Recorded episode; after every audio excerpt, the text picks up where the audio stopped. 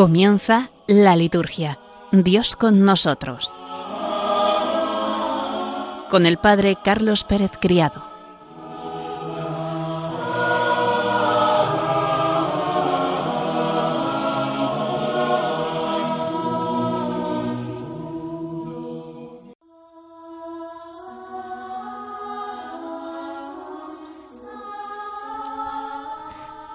Buenas tardes, queridos oyentes de Radio María, y bienvenidos una semana más a este programa, La Liturgia Dios con nosotros.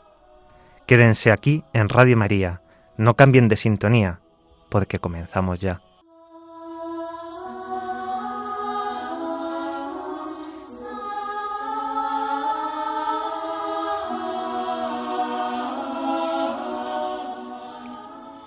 En el programa de esta tarde comenzaremos rezando con el Evangelio del Domingo. En primer lugar, presentaremos las celebraciones del calendario de la semana pasada, la fiesta de San Lucas Evangelista y la memoria de San Juan Pablo II Papa. En la parte central de nuestro programa comenzaremos el curso de liturgia, con la introducción general al curso, la ciencia, la metodología. Veremos hasta dónde llegamos. Y después presentamos las celebraciones del calendario de la próxima semana. Entre ellas destacan la fiesta de los santos Simón y Judas, apóstoles. Nos ponemos en presencia de Dios para comenzar rezando.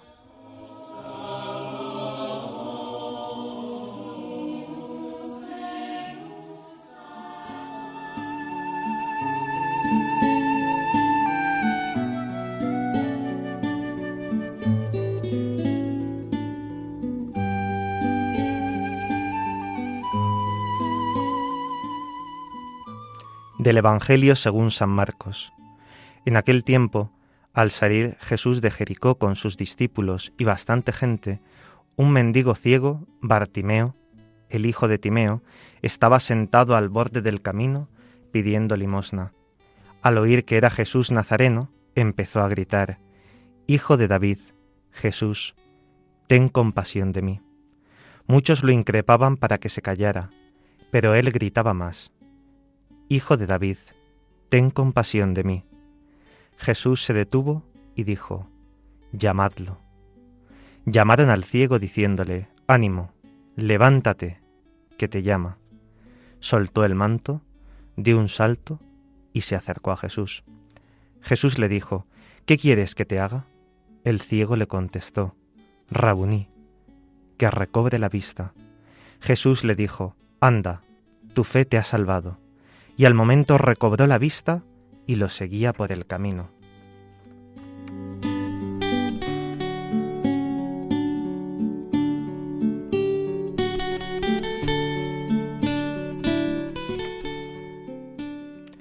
Domingo de la curación del ciego de Jericó, Bartimeo. Es el último milagro, signo, de Jesús al final de su ida ya definitiva a Jerusalén. Sucedió en Jericó, en la última parada de Jesús antes de subir a la ciudad santa, donde se formó un cortejo de gente que le seguía para subir a celebrar la fiesta. En el camino, un mendigo ciego llamado Bartimeo suplica a gritos su piedad, con las palabras, Hijo de David, ten piedad de mí. Kyrie eleison. Bartimeo sabe que pasa Jesús de Nazaret, y su fe lo lleva a invocarlo como rey mesiánico, la gente se impacienta ante la obstinación de un miserable como él. Jesús, sin embargo, oye su grito y lo manda a llamar. Jesús le pregunta, ¿qué quieres que te haga? El ciego responde con una fe inamovible, Rabuní, que recobre la vista. Jesús le responde, tu fe te ha salvado, como si dijera, tú mismo te has curado con tu propia fe. La fe es un don transformante, lo primero que ve es el rostro de Jesús, con ello ve la luz y sigue a la luz. ¿Qué podía hacer sino seguir a Jesús? ¿Qué podía perder con ello?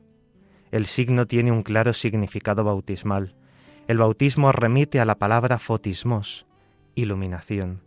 Con la luz de la fe entramos en la ciudad santa de la Jerusalén celestial. Bartimeo, simbólica y realmente, se une al séquito de los pobres que guiados y reunidos por el Señor, suben a la ciudad santa, como veíamos en la primera lectura. Vienen del destierro y de los sufrimientos de este mundo, van con el Señor, con su cruz. Por eso hemos cantado el Salmo 125 en la liturgia del domingo, cuando el Señor hizo volver a los cautivos de Sión, iban llorando y vuelven cantando de alegría, llevando las gavillas de sus sufrimientos. Van con Él, el Señor, que como dice la carta a los hebreos en la segunda lectura, puede comprender a los ignorantes y extraviados, porque Él mismo está sujeto a debilidad. Los pobres son sus hermanos. También hay que notar, a título de curiosidad, que la súplica de Bartimeo forma la llamada oración de Jesús, repetida incesantemente por los cristianos de Oriente, ayudados por los sencillos convoschini o cordones de oración.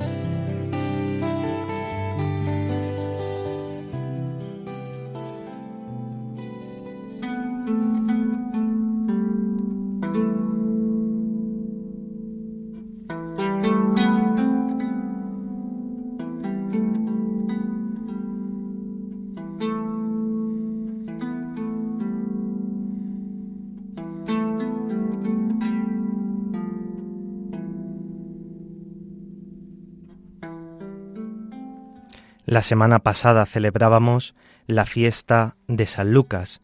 San Lucas es el autor del tercer Evangelio y también del libro de los Hechos de los Apóstoles. Nos presenta así este díptico de la vida de Cristo y la vida de la primitiva comunidad cristiana. Aparece muchas veces a lo largo del Nuevo Testamento como colaborador del apóstol San Pablo en sus viajes apostólicos. Él mismo en sus escritos del Evangelio y de los Hechos, muestra en ese díptico un paralelismo entre la vida de Cristo en el Evangelio, la vida de Pablo en los Hechos. En Hechos encontramos otro paralelismo más, la vida de Pedro y la vida del apóstol San Pablo. Pablo dirá de Lucas que es el médico muy amado en el cuarto capítulo de la carta a los colosenses. Fuera de los datos del Nuevo Testamento, pues poco sabemos de este evangelista. Su propio Evangelio, sus escritos, nos lo muestran como un hombre culto, erudito, que escribe en griego de una forma elegante. Su Evangelio está destinado principalmente a los paganos y es, por excelencia, podríamos decir, el evangelista de la misericordia, así le han llamado en la tradición de la, Iglesia, escriba mansuetudinis Christi, es particularmente sensible a los signos de ternura y del perdón del Señor, quien nos recuerda ese pasaje del Hijo pródigo. Lucas da también una importancia muy grande a los personajes femeninos, presenta a Jesús tantas veces en oración, la idea fundamental que quiere transmitir en el Evangelio es que todas las naciones tienen acceso a la fe, que también los pobres, los pecadores, los paganos, tienen ese acceso a Dios. El prólogo del Evangelio y de los Hechos nos muestra hasta qué punto Lucas quería conocer todos los detalles de la vida de Cristo para podérnosla transmitir a nosotros. La tradición dice que probablemente él sería uno de esos setenta y dos discípulos que el Señor mandó a donde pensaba ir él. Por eso escuchamos ese pasaje justamente el día de su fiesta. Incipit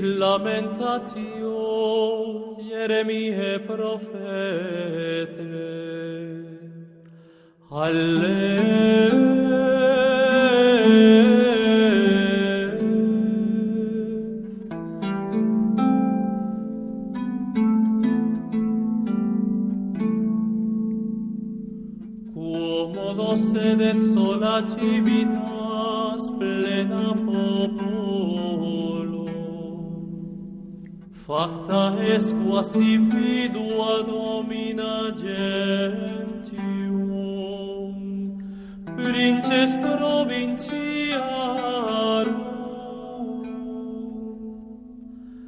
Facta est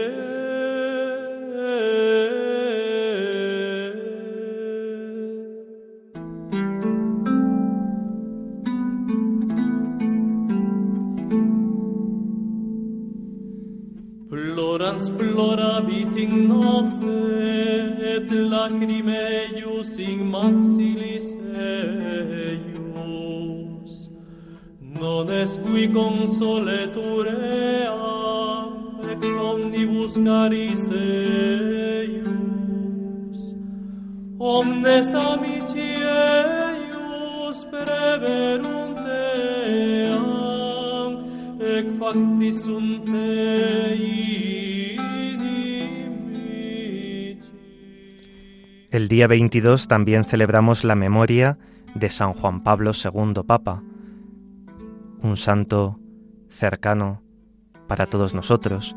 Le hemos visto en la televisión, en la radio, en la prensa de nuestros días, pero también le hemos visto tantas veces en España, en nuestra tierra. San Juan Pablo II nació en el año 1920 y murió hace muy poquito, en el año 2005. Fue uno de los papas que más años estuvo en el pontificado, dirigiendo la nave de la Iglesia.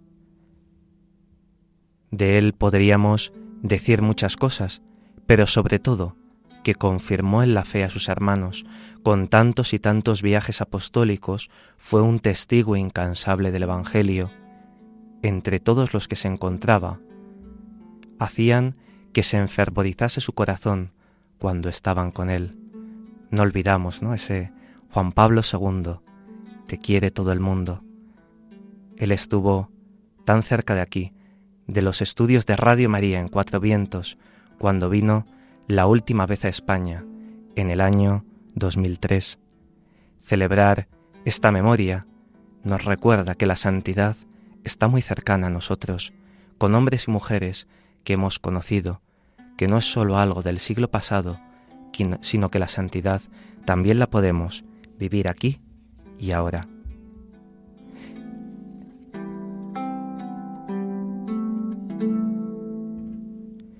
El domingo también celebramos la Jornada Mundial para la Evangelización de los Pueblos, conocida también como el Día del Domund.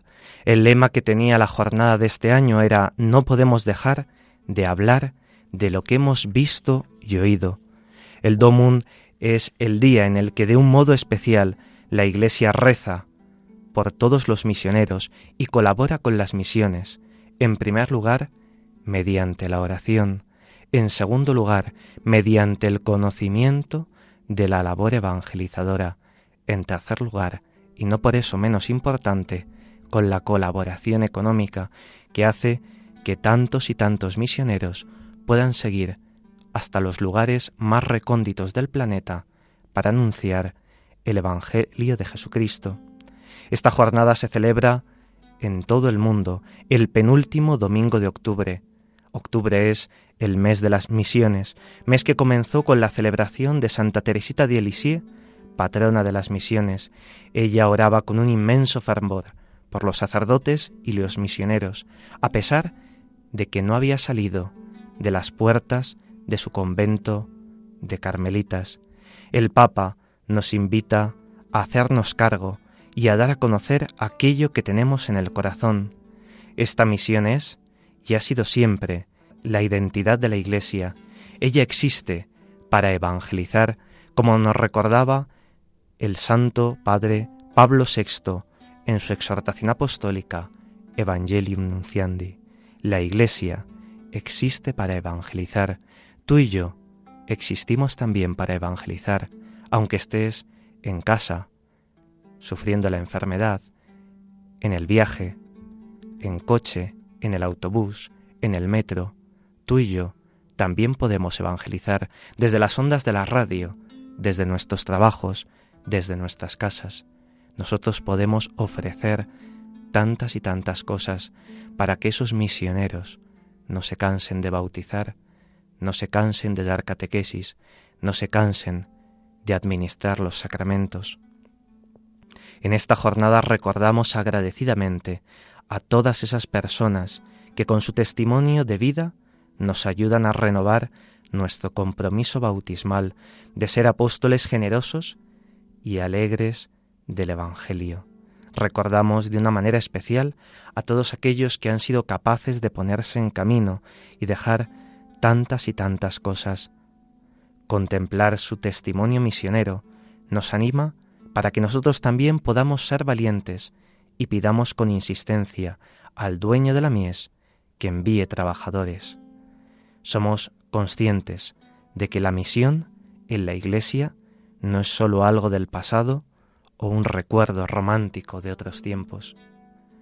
Vamos a recordar la oración colecta del domingo, con ese formulario con el que celebramos por la evangelización de los pueblos. Decía, oh Dios, que quieres que todos los pueblos se salven y lleguen al conocimiento de la verdad. Mira tu inmensa mies y dígnate enviarle trabajadores para que sea predicado el Evangelio a toda criatura, y tu grey, congregada por la palabra de vida y sostenida por la fuerza de los sacramentos, camine por las sendas de la salvación y del amor.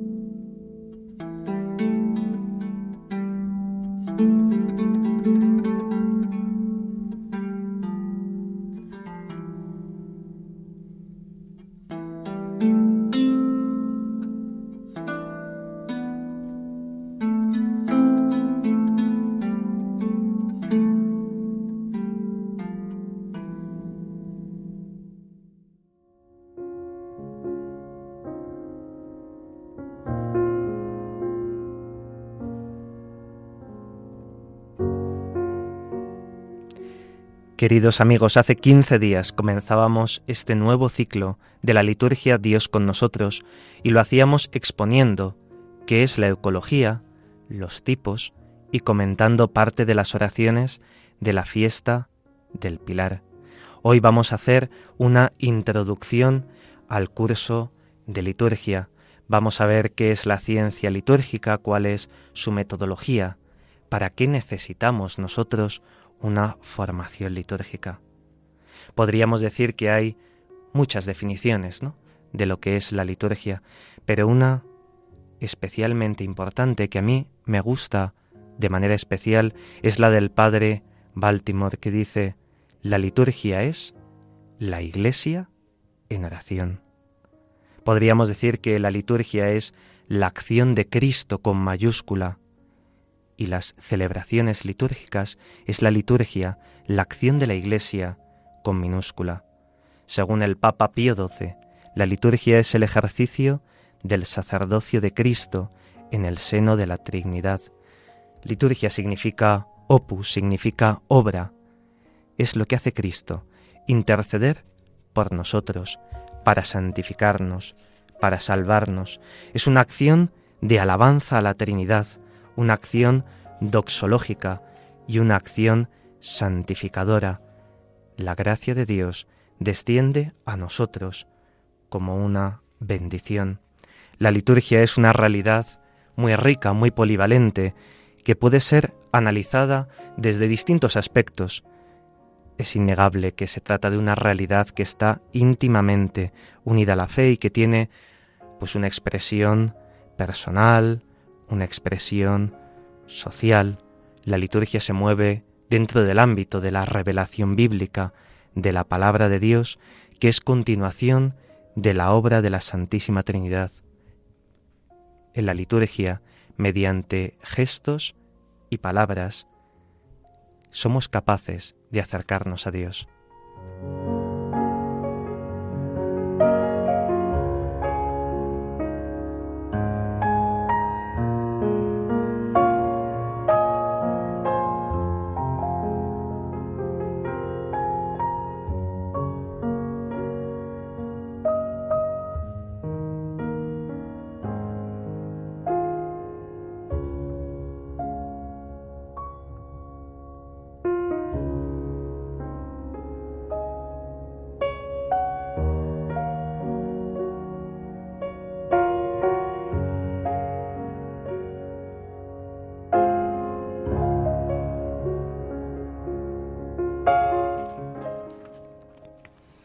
La liturgia no es algo fosilizado que pertenezca únicamente al pasado, a los distintos pueblos y culturas que han pasado antes que nosotros, aunque es importante que nos demos cuenta que el componente de la tradición y de la historia es muy importante y no por eso deja de ser un acontecimiento vivo y dinámico, con una importancia muy grande para la misión de la Iglesia.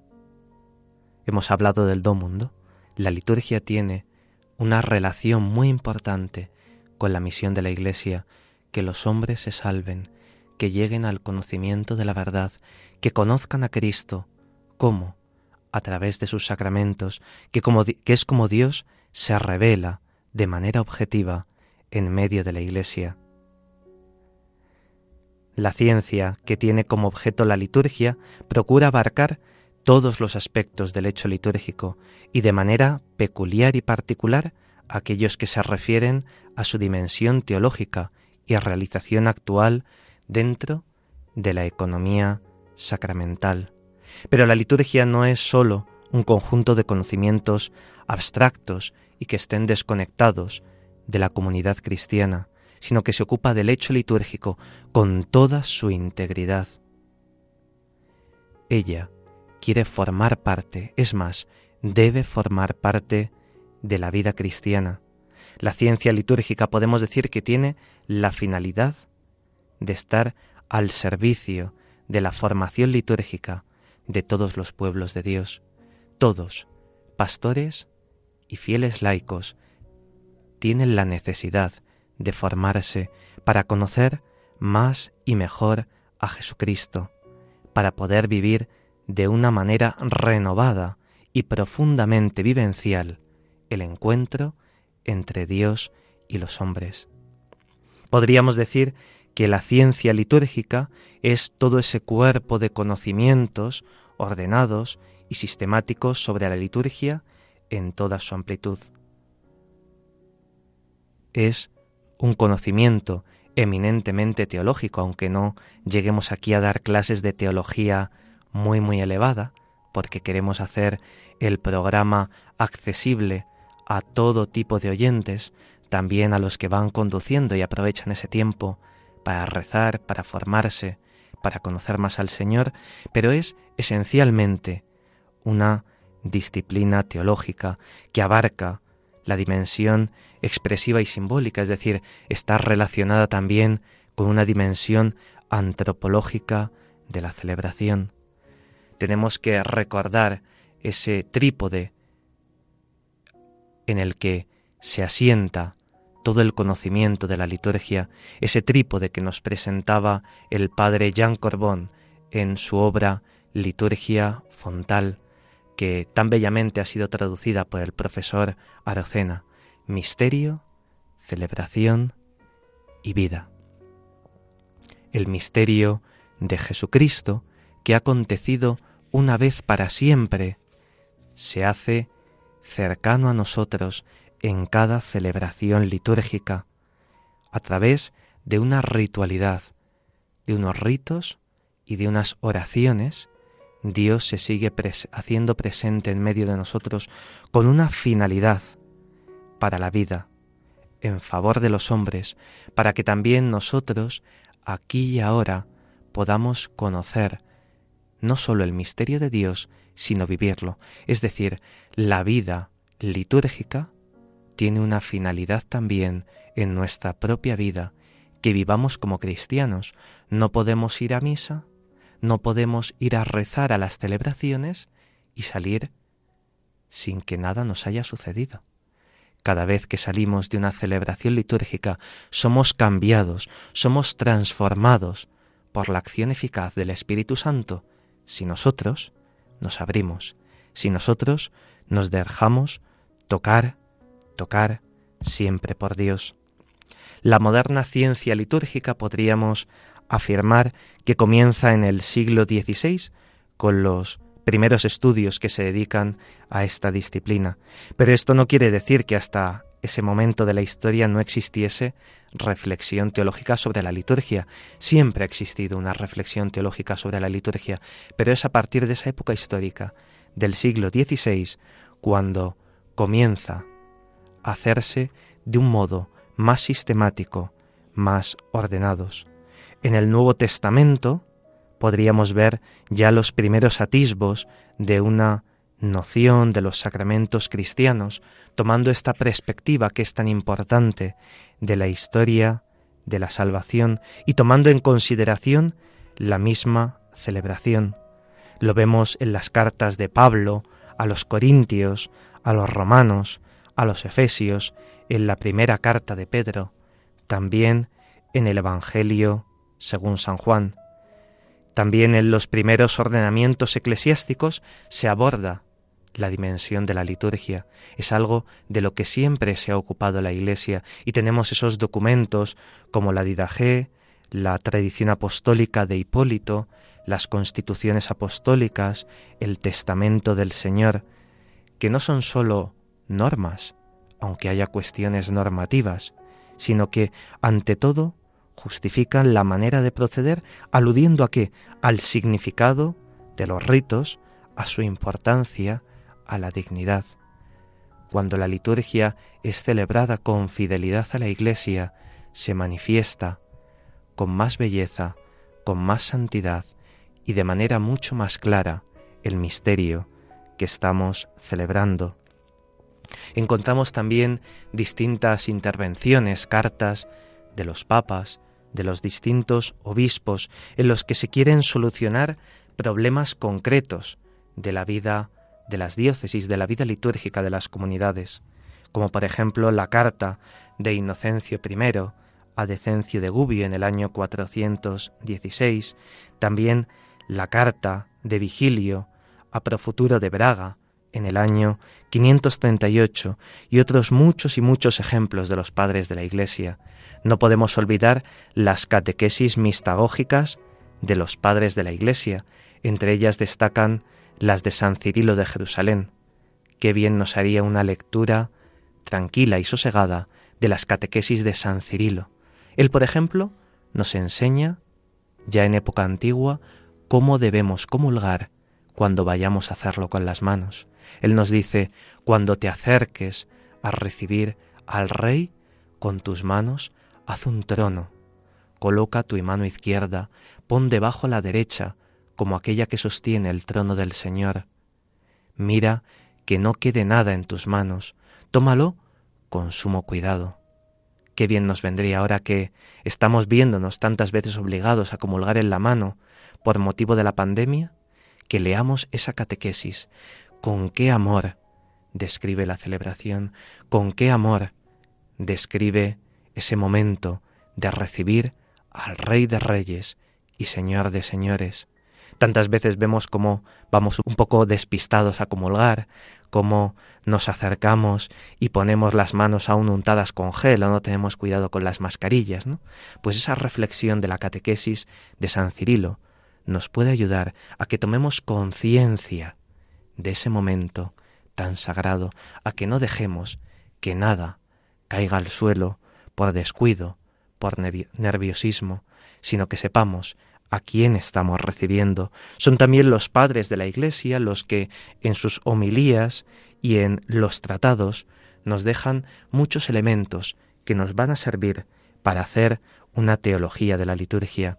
También a lo largo de la Edad Media se ve la necesidad de explicar los ritos, las celebraciones al pueblo de Dios. Esto se hizo en Occidente usando un método, el de la alegoría, que quizás se llevó a veces demasiado al extremo, pero que también nos da unas enseñanzas interesantes. Entre ellos destaca especialmente a Malario de Metz, que murió en el año 850 y que nos dejó obras interesantes para el conocimiento de cómo era la celebración en esta época histórica. La reforma protestante fue también, podríamos decir, un aviso, pero los esfuerzos del catolicismo humanista por ofrecer las bases objetivas de la liturgia fueron, por desgracia, en este momento de la Iglesia, insuficientes. Qué pena que se produjese este cisma en la Iglesia. Cuánto hemos de rezar también nosotros, porque volvamos a la unidad, a la unidad de la fe, con los vínculos de la comunión, para que esa unidad del cuerpo de Cristo se manifieste también en medio del mundo, para que seamos cada vez más auténticos. Es a partir del siglo XVI cuando comienza una verdadera ciencia litúrgica, cuando comienza a sistematizarse. Está deseosa los autores de la época de conocer las fuentes de la liturgia, la historia de los ritos, y encontramos algo que ayudó de una manera fundamental, que es la creación de la imprenta. Esto permite la edición de los libros y que en los siglos XVI y XVIII se hicieran las primeras ediciones de las fuentes litúrgicas, se pudiesen imprimir para los ritos orientales distintas colecciones, la de Goal, la de Renault, la de Ansemani, también de las fuentes occidentales. Entre ellos destacaron la recopilación de Menardo, de Mavillon, de Martin, de Bianchi, de Tomasi, de Muratori, de Lesley, también tan importante para nuestra liturgia hispana. Aparecen en esta época los primeros tratados sistemáticos de liturgia que están vinculados a Pamelius, a Girtrop, a Lebrum, a Morín, a Bona. El Papa Benedicto XIV tiene una importancia especial para esto. No obstante, encontramos que la espiritualidad barroca se movió en unos ambientes, en unos caminos distintos a los que se habían descubierto en las fuentes litúrgicas. Y en esta época los esfuerzos para acercar la liturgia al pueblo cristiano, a la gran masa de los fieles, fueron más bien pequeñas.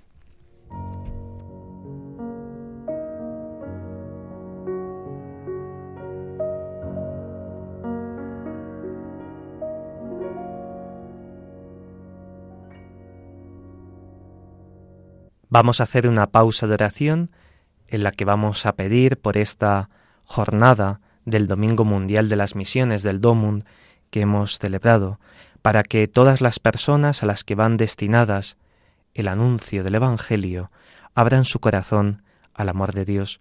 Vamos a escuchar el himno de la beatificación de San Juan Pablo II, Aprite le porte a Cristo, que nos ayudará a hacer esta petición. En el estribillo se repetirá, Abrid las puertas a Cristo, no tengáis miedo, abrid de par en par vuestro corazón al amor de Dios.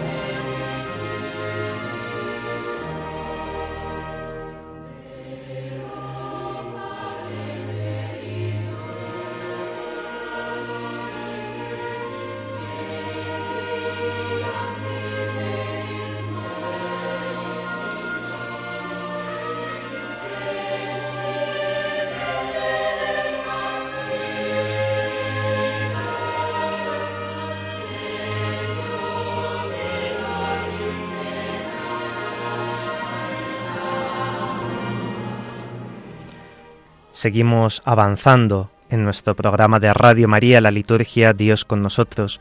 Les acompaña en el micrófono el Padre Carlos Pérez Criado y en el control Mónica Martínez.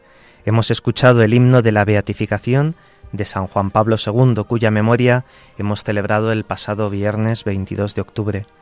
Hemos querido pedir así por las misiones, esta jornada especial que celebramos el domingo. San Juan Pablo II, en, sus tantísimos viajes apostólicos, confirmó en la fe a sus hermanos y realizó una ingente labor evangelizadora, llegando a tantísimos lugares del planeta para llevar el Evangelio de Cristo. En el himno de este himno en italiano hemos escuchado Abrid las puertas a Cristo, no tengáis miedo, abrid de par en par vuestro corazón al amor de Dios, testigo de esperanza para quien espera la salvación, peregrino por amor por los caminos del mundo, verdadero Padre para los jóvenes que enviaste por el mundo, centinelas de la mañana, signo vivo de esperanza, testigo de la fe, que anunciaste con la vida, firme y fuerte en la prueba, confirmaste a tus hermanos, enseñaste a cada hombre la belleza de la vida, indicando a la familia como signo de amor, portador de la paz y heraldo de justicia, te hiciste entre las gentes nuncio de misericordia. Podemos seguir con este himno rezando con él, pero vamos a retomar nuestro curso de liturgia porque el programa va avanzando y el tiempo también se nos echa encima.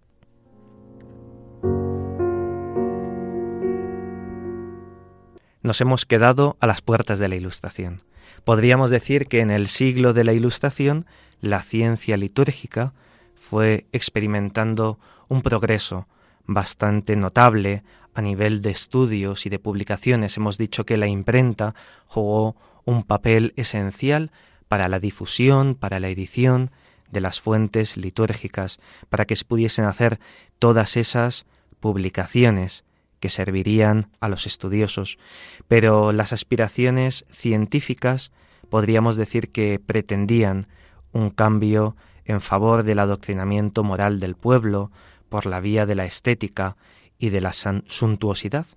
No se trató, por desgracia, de penetrar de forma tan profunda como hubiese sido deseable por el misterio de la liturgia. Por otra parte, el intento más serio de una reforma a fondo de la vida litúrgica fue el sínodo de Pistoia, que por desgracia se vio envuelto en algunos errores de tipo doctrinales. En el siglo XIX, dentro del ámbito del espíritu del romanticismo, se inició un movimiento importante en la vida de la Iglesia, el movimiento litúrgico que estuvo capitaneado, podríamos decir, por este monje benedictino, el abad de Solesmes, Próspero Geranger, y desde allí, desde Francia y desde ese monasterio, se retomó la vida monástica benedictina que se había perdido en Francia y se renovó la vida litúrgica. Estos monjes querían que la liturgia fuese el centro de su espiritualidad, y es algo que han conseguido muy bien con ese ora et labora, que a través de la celebración del culto divino, de las horas santas, de la celebración eucarística de cada día, ellos se vayan santificando junto con el trabajo cotidiano y que eso sea la parte fundamental de su propia espiritualidad. Ligados al monasterio de Solesmes, encontramos a grandes investigadores de la historia de la liturgia. Entre ellos destacan Caguín, Cabrol, Fagotán, que ha sido el editor de los libros de la liturgia hispano-mozárabe, nuestra liturgia de España, Leclerc. Después aparecerán otros centros muy importantes del movimiento litúrgico, entre ellos destacan Boiron y Marialag en Alemania, Moncesar en Bélgica, y también en España. Encontramos focos en los que se desarrolló el movimiento litúrgico, en Cataluña, el monasterio de Montserrat y también el monasterio de Silos, en Burgos. encontramos otros monasterios en Inglaterra, en Bélgica y en Italia hay un, estudio muy importante de la arqueología, de la arqueología cristiana. Ahí destacan de Rossi, en historia, Duchesne, que hacen que la arqueología sirva también para el estudio de las fuentes litúrgicas. En España, esta labor de difusión de la liturgia en el siglo XX tiene lugar por los padres Prado, Alameda, Subianas, Suñol, el futuro cardenal Gomá, especialmente después del primer Congreso litúrgico que se celebró en Montserrat en el año 1915. Llegados al siglo pasado, al siglo XX, podemos distinguir tres fases en el desarrollo de la ciencia litúrgica. Cada una está presidida por una tendencia de conocimiento epistemológica predominante. Todas tienen en común el abandono del tratamiento de la liturgia meramente como algo externo y ceremonial. La primera de fases, la primera línea, podríamos denominarla como la línea histórica y filológica. Podríamos decir que aquellos que fueron pioneros en el análisis científico de la liturgia se movían en el ámbito del estudio de la historia de la liturgia. Si no hay estudio de la historia, no puede haber, como tal, una ciencia litúrgica seria. Ellos fueron perfeccionando un método para acercarse de manera rigurosa y fiel al conocimiento de la historia, de las fuentes. Fue una etapa, sin duda alguna, imprescindible. Los investigadores y divulgadores de esta historia de la liturgia manifestaron la necesidad de una reforma profunda, de una reforma a fondo, y ellos dieron también algunos elementos para poder llevar a cabo esta reforma. A lo largo de todo el siglo XX hubo muchísimos estudios que dieron pie a que una vez llegado el concilio y los años posteriores se pudiese hacer una reforma para ir a la esencia, para ir a lo más importante de la celebración.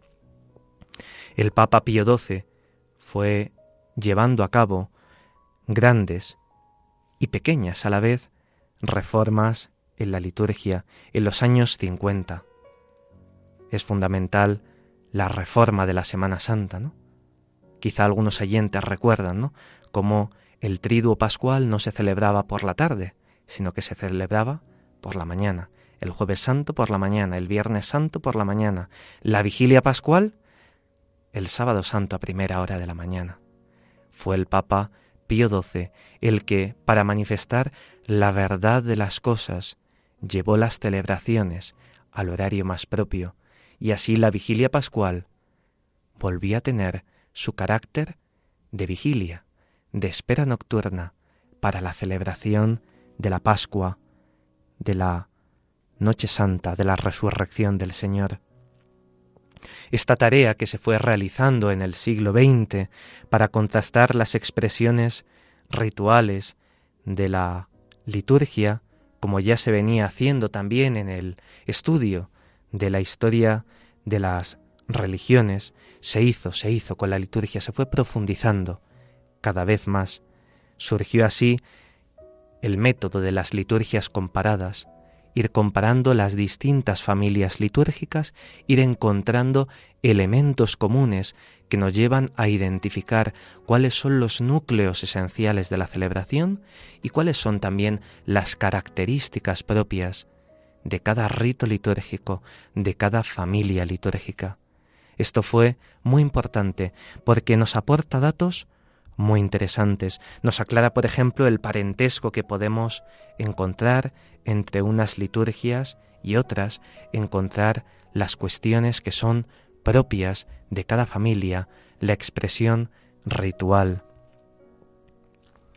Nos ofrece también la universalidad de los ritos, que a pesar de que el Evangelio se haya anunciado en muchos lugares, en todos se ha celebrado de una manera similar.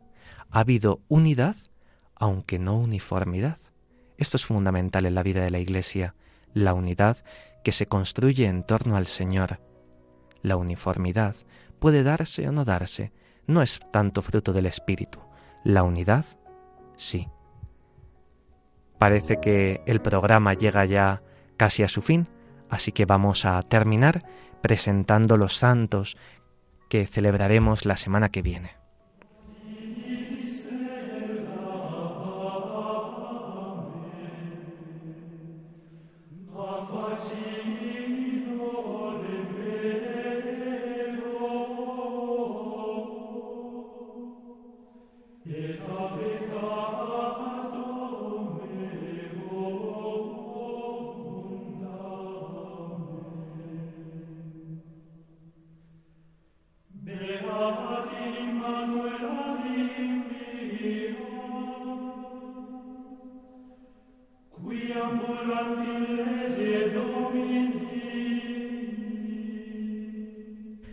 De entre las celebraciones de esta semana vamos a destacar únicamente la fiesta de los santos Simón y Judas. Tendremos otras memorias libres, pero vamos a centrarnos únicamente en esta fiesta de los santos apóstoles. El nombre de Simón está puesto en el décimo lugar en esta lista de los apóstoles que nos ofrece el evangelista Lucas. Está seguido de Judas y de Santiago. Sabemos que Simón nació en Caná, y que su sobrenombre era el de Celote. Judas, de apodo Tadeo, fue el apóstol que en la última cena pregunta al Señor por qué se manifiesta a ellos y no al mundo. La tradición lo identifica como el autor de la carta canónica que lleva este nombre, la carta de San Judas. Ambos santos nos invitan a reconocer y a descubrir el valor del anonimato de los apóstoles de Jesucristo, Fijaos, poco más sabemos de ellos, pero gracias a ellos y a su obra, aunque escondida, el Evangelio del mundo se conoce en tantos y tantos lugares. Ellos estuvieron llenos de celo por el Evangelio, vivieron y murieron por aquel que los miró, los llamó y los envió. Podríamos decir que ellos son anónimos para la historia, pero no anónimos para Dios. A San Simón se le representa con una sierra en la mano y su cuerpo parece como cortado por medio. Es esta la forma a la que se atribuye su martirio. A San Judas se le encuentra representado también con los signos de su martirio, con un hacha en la mano o en los pies. La tradición occidental celebra juntamente a estos dos apóstoles. Sin embargo, la tradición de las iglesias de Oriente los celebrará por separado. La siguiente semana, ya comenzaremos el mes de noviembre, celebraremos a todos los santos y a los fieles difuntos, pero esto ya, si Dios quiere, lo comentaremos en el próximo programa. Acabamos el programa encomendándonos a la Madre de Dios, lo hacemos de la mano de este canto, hija de Sión, que recoge las profecías de Sofonías y de Isaías sobre la Virgen Madre.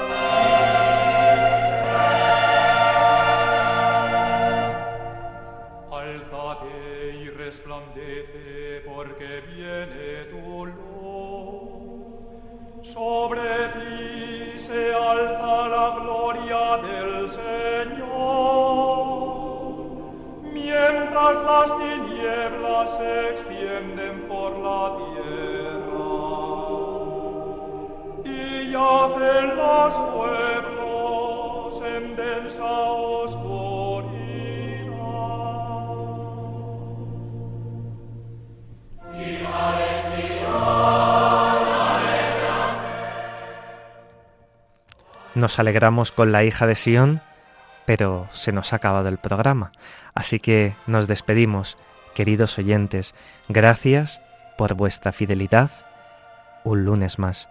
Esta tarde les ha acompañado en el micrófono el padre Carlos Pérez Criado y en el control Mónica Martínez, al que agradecemos mucho su silencioso servicio. A continuación pueden escuchar el programa Catequesis en Familia con el padre Diego Muñoz. Podéis escribirnos para cualquier duda o comentario al email del programa. La liturgia Dios con nosotros arroba radiomaria.es la liturgia Dios con nosotros arroba radiomaria.es Si quieren volver a escuchar el programa, pueden descargar el podcast en la web de Radio María. O también pueden solicitar el programa en CD llamando al teléfono 91 822 8010 o escribiendo a través del formulario de la web de Radio María. Queridos oyentes, gracias una semana más y nos vemos, si Dios quiere, en 15 días.